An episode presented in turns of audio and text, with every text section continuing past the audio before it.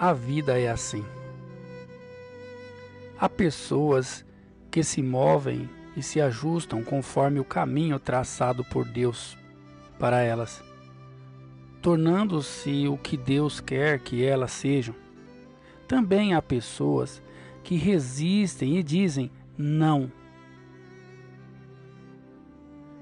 Dizem não para Deus.